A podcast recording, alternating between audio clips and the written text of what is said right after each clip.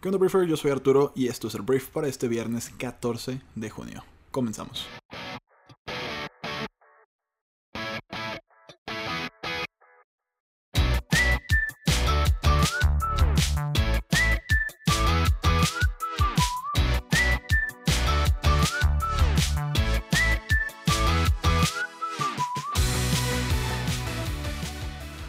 Días, Briefers. Yo soy Arturo Salazar, uno de los fundadores de Briefy, y esto es el Brief. El Brief es un programa en el cual te platicamos las noticias más importantes del día y te platicamos también por qué es importante conocerlas. Entonces, hoy hay varios temas que tratar. Vamos a hablar de un anuncio de Andrés Manuel López Obrador, el presidente de México, acerca de una promesa de inversión por parte de los empresarios mexicanos. Vamos a hablar de Vladimir Putin, que no está muy contento con su relación con Estados Unidos. Vladimir Putin es el presidente de Rusia. Vamos a hablar también de la reacción a que Donald Trump, el presidente de Estados Unidos, dijo que él aceptaría eh, ayuda de alguna forma para ganar la elección el siguiente año en 2020 y la respuesta de Nancy Pelosi, la líder de la Cámara Baja de Estados Unidos y algunas cosas más. Vamos a hablar de, también de Hazard, del nuevo integrante del Real Madrid. Entonces, bienvenidos al brief, comenzamos.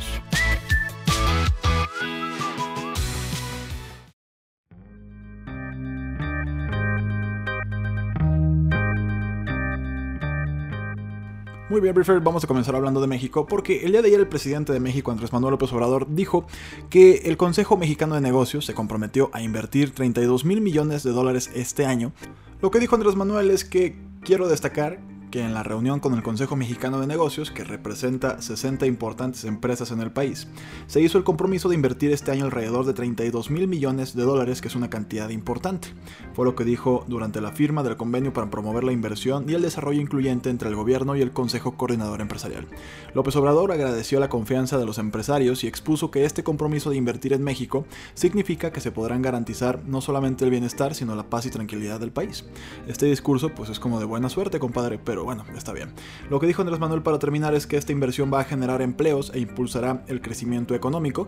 Con este convenio, otros sectores de la iniciativa privada del país van a aportar inversiones en cada una de las ramas de la economía, en el sector agropecuario, industria y servicios. Entonces, pues digo, es una buena noticia, es bueno que los empresarios mexicanos cierren filas para de alguna forma, más allá de la inversión que se podría esperar, este, porque México sigue siendo un buen lugar para invertir, un buen lugar para construir negocios. Eh, lo bueno es que también manda un mensaje a los mercados internacionales de que hay inversión. O sea, tal vez no está llegando tanta inversión de fuera, pero por lo menos los empresarios mexicanos ya comprometieron 32 mil millones de dólares para todo este año. Entonces, pues muy bien.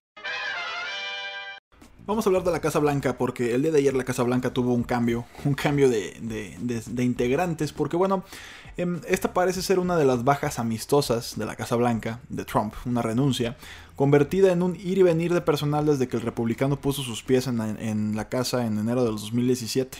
Hoy le tocó a Sarah Huckabee Sanders dejar su puesto como la portavoz a finales de este mes, tras casi dos años en el cargo marcados por las turbulencias, desde las falsedades o inexactitudes de su presidente al temperamento público de este o al propio tumulto de Washington con la trama rusa o los conflictos geopolíticos de por medio.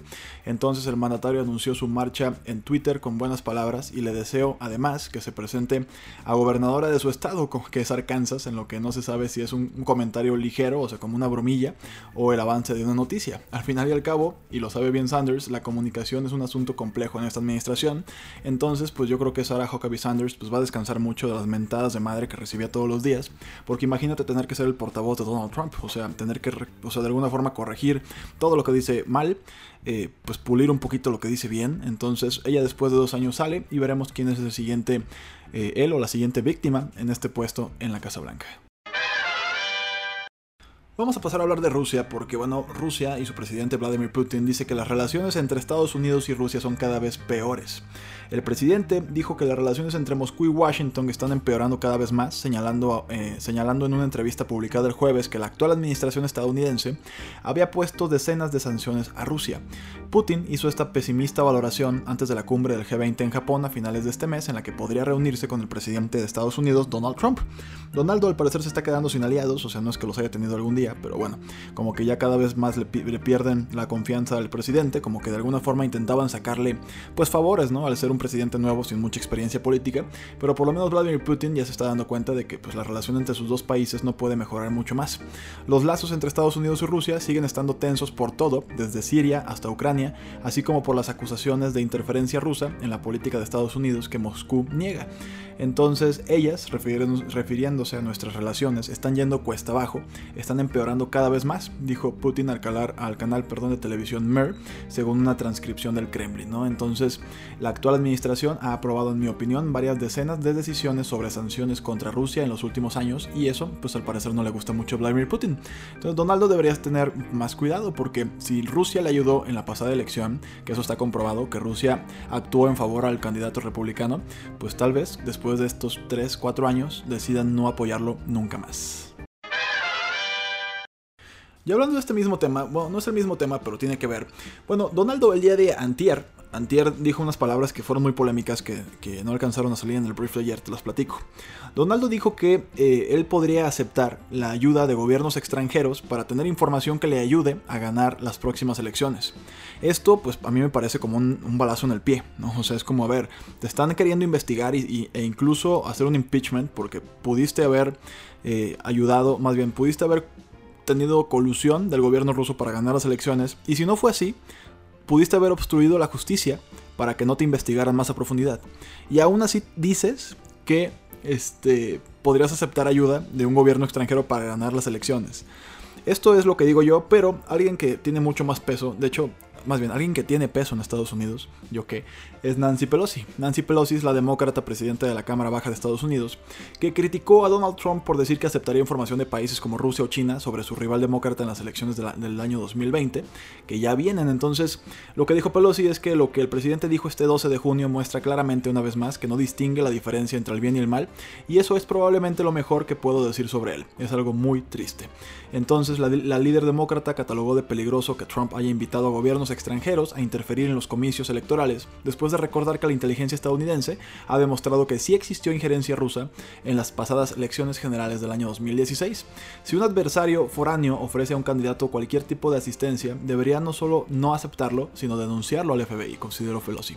Entonces, pues esta es la reacción de la líder demócrata de la Cámara Baja, y pues la realidad es que yo creo que tiene razón, creo que tienes que de alguna forma proteger eh, a toda costa la democracia de tu propio país. Y Donaldo, como dijo bien Pelosi, pues al parecer no sabe diferenciar entre el bien y el mal. Vamos a hablar de la fuerza de la mujer en la economía del mundo. América Latina pierde 400 mil millones de dólares por discriminar a las mujeres. Esto es un dato interesante, según el Índice de Instituciones Sociales y Género 2019, todavía hay países de la región sin leyes o política que faciliten el acceso de las mujeres a la propiedad de la tierra, informó un comunicado de la Fundación Microfinanzas BBVA. Perdón. Las mujeres dominicanas, por ejemplo, no, no son propietarias por desconocimiento, les falta información, no saben qué documentación necesitan y en la mayoría de los casos ni siquiera tienen un documento de identificación, que es el primer paso para acceder a la titularidad de la tierra, explicó eh, la, eh, la señora Benita Hernández en la presentación. Entonces, bueno, a final de cuentas, te digo, esa es la pérdida. La pérdida es importantísima. Eh, y al final de cuentas, el número es este: 400 mil millones de dólares anuales son los que se pierden en América Latina debido a los niveles actuales de discriminación de género respecto de los hombres. Fue lo que alertó un informe de la OCDE presentado en Madrid pasémonos muy rápido al Reino Unido, porque bueno, ayer ya empezaron a moverse las piezas para pues el sucesor o sucesora de Theresa May como primer ministro del Reino Unido, y el día de ayer, bueno, Boris Johnson, quien se, quien se comprometió que, eh, a que el Reino Unido saldrá de la Unión Europea el 31 de octubre, quedó este jueves más cerca del liderazgo del país al ganar por gran margen la ronda inicial de la votación en el Partido Conservador para definir el reemplazante o al reemplazante de la primera ministra Theresa May. Tres años después del referendo en que los británicos votaron por 52% contra 48% a favor favor de abandonar la Unión Europea, Reino Unido se encamina a una posible crisis por el Brexit, ya que la mayoría de los candidatos que aspiran a suceder a May estará, están dispuestos a decir adiós al bloque el 31 de octubre sin un acuerdo. Entonces, eh, pues bueno, aunque el Parlamento dijo que intentará frenar un Brexit sin acuerdo, que según los inversionistas dañaría a los mercados financieros y la economía mundial, algunos de los aspirantes aseguran que podría ser la única forma de que el Reino Unido salga de la Unión Europea sin más retrasos. Entonces Johnson, la cara de la campaña oficial del Brexit en el referendo del año 2016, obtuvo el respaldo de 114 parlamentarios conservadores en la primera ronda de la votación para sustituir a May sobre un total de 313 legisladores. ¿no? Entonces, sus rivales más cercanos fueron el secretario de Relaciones Exteriores, exteriores perdón, Jeremy Hunt con 43 votos, el ministro de Medio Ambiente Michael Gove que tuvo 37 y el exministro del Brexit Dominic Raab con 27. Entonces, pues la verdad es que con 114 eh, votos le fue muy bien y probablemente Boris Johnson será el próximo primer ministro del Reino Unido. Vamos a hablar de temas políticos globales porque, bueno, la historia es que em, hay un nuevo incidente naval en las aguas del Golfo de Omán que ha revivido las tensiones regionales. Justo cuando el primer ministro japonés Shinzo Abe se encontraba en Teherán tratando de mediar entre Irán y Estados Unidos tras la reciente escalada verbal entre estos dos países, eh, hubo ataques que han dañado dos eh, barcos petroleros y obligado a evacuar a sus tripulaciones, según ha confirmado tanto las navieras eh, como la flota de Estados Unidos. Entonces, el lugar del suceso, a las puertas del estrecho de Hormuz, está muy próximo a donde otros cuatro buques sufrieron un sabotaje hace un mes. Y Estados Unidos ha acusado a Irán de ser el responsable de los ataques del jueves. El secretario general de la ONU, Antonio Guterres, ha condenado lo ocurrido y subrayado que el mundo no puede permitirse una gran confrontación en este rincón del mundo. El Consejo de Seguridad de la ONU, a petición de Estados Unidos, se reunirá este jueves por la tarde, o sea, el día de ayer se reunieron con carácter de urgencia y puerta cerrada. Y bueno, el secretario de Estado de Estados Unidos, Mike Pompeo, ha acusado este jueves a Irán de ser el responsable de los ataques, ¿no? Entonces, el, petróleo, el petrolero perdón, noruego Front Altair, procedente de Ruawis, Emiratos Árabes Unidos, con destino a Taiwán, y cargado con 75 mil toneladas de nafta, un destilado del crudo, se incendió a las 4 horas hora local, después de que sus tripulantes oyeron una fuertísima explosión.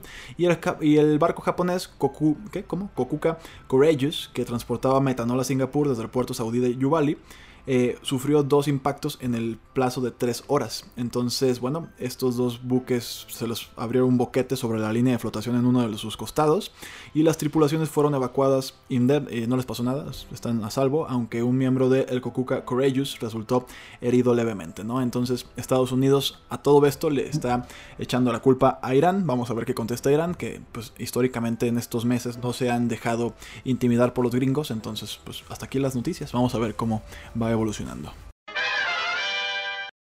Y por último, pues vamos a hablar de fútbol, porque bueno, alrededor de 50.000 aficionados se han dado cita este jueves en el Estadio Santiago Bernabéu en Madrid para darle la bienvenida a Eden Hazard, un eh, futbolista belga que ha firmado el contrato que pues, le unirá al Real Madrid durante los próximos cinco temporadas. Se ha mostrado emocionado por haber cumplido el que siempre ha dicho que ha sido su objetivo como futbolista. He soñado, dice, con este momento desde muy pequeño, desde que comencé a jugar al fútbol en el jardín de al lado de mi casa con mis hermanos, ¿no? Entonces, bueno, había que dar el comentario comentario eh, pues como medio barberillo, ¿no? Entonces ha, sido señalado el protagonista de la segunda presentación más multitudinaria que ha vivido el Bernabéu tras la de Cristiano Ronaldo en el año 2009. Entonces pues el fichaje de Hazard procedente del Chelsea cuyo montante total puede superar los 100 millones de dólares es el primer gran traspaso que afronta el Madrid desde que en 2013 llegara Gareth Bale. Cuestionado sobre ello, el belga se ha mostrado cauto, dice que no es un galáctico, que todavía no, que espera hacerlo algún día y me considero un jugador muy bueno, pero todavía no un galáctico, ¿no? Entonces, pues bienvenido a eh, Eden Hazard al Real Madrid, uno de los clubes, pues sí, con más renombre y más prestigio y más poder en el mundo. También un club que con una afición muy, muy exigente, con medios de comunicación muy exigentes, entonces esperemos que le vaya muy bien en la nueva etapa de Eden Hazard.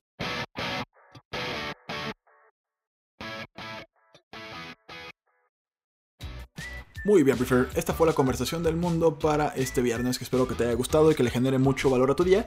Pásale a los skills, si ya eres miembro de Prefi Pro, por favor pásale y pues consume diferentes capacidades nuevas que puedes aprender en cuestión de minutos en nuestros skills, ¿no? Los hard o soft skills. Entonces, te agradezco mucho que estés aquí, que formes parte de nuestra comunidad y que nos ayudes a impulsar la inteligencia colectiva del mundo. Entonces, yo soy Arturo, nos escuchamos en la próxima edición del Brief el día lunes. Pasa un fin de semana increíble, te mando un fuerte abrazo. Adiós.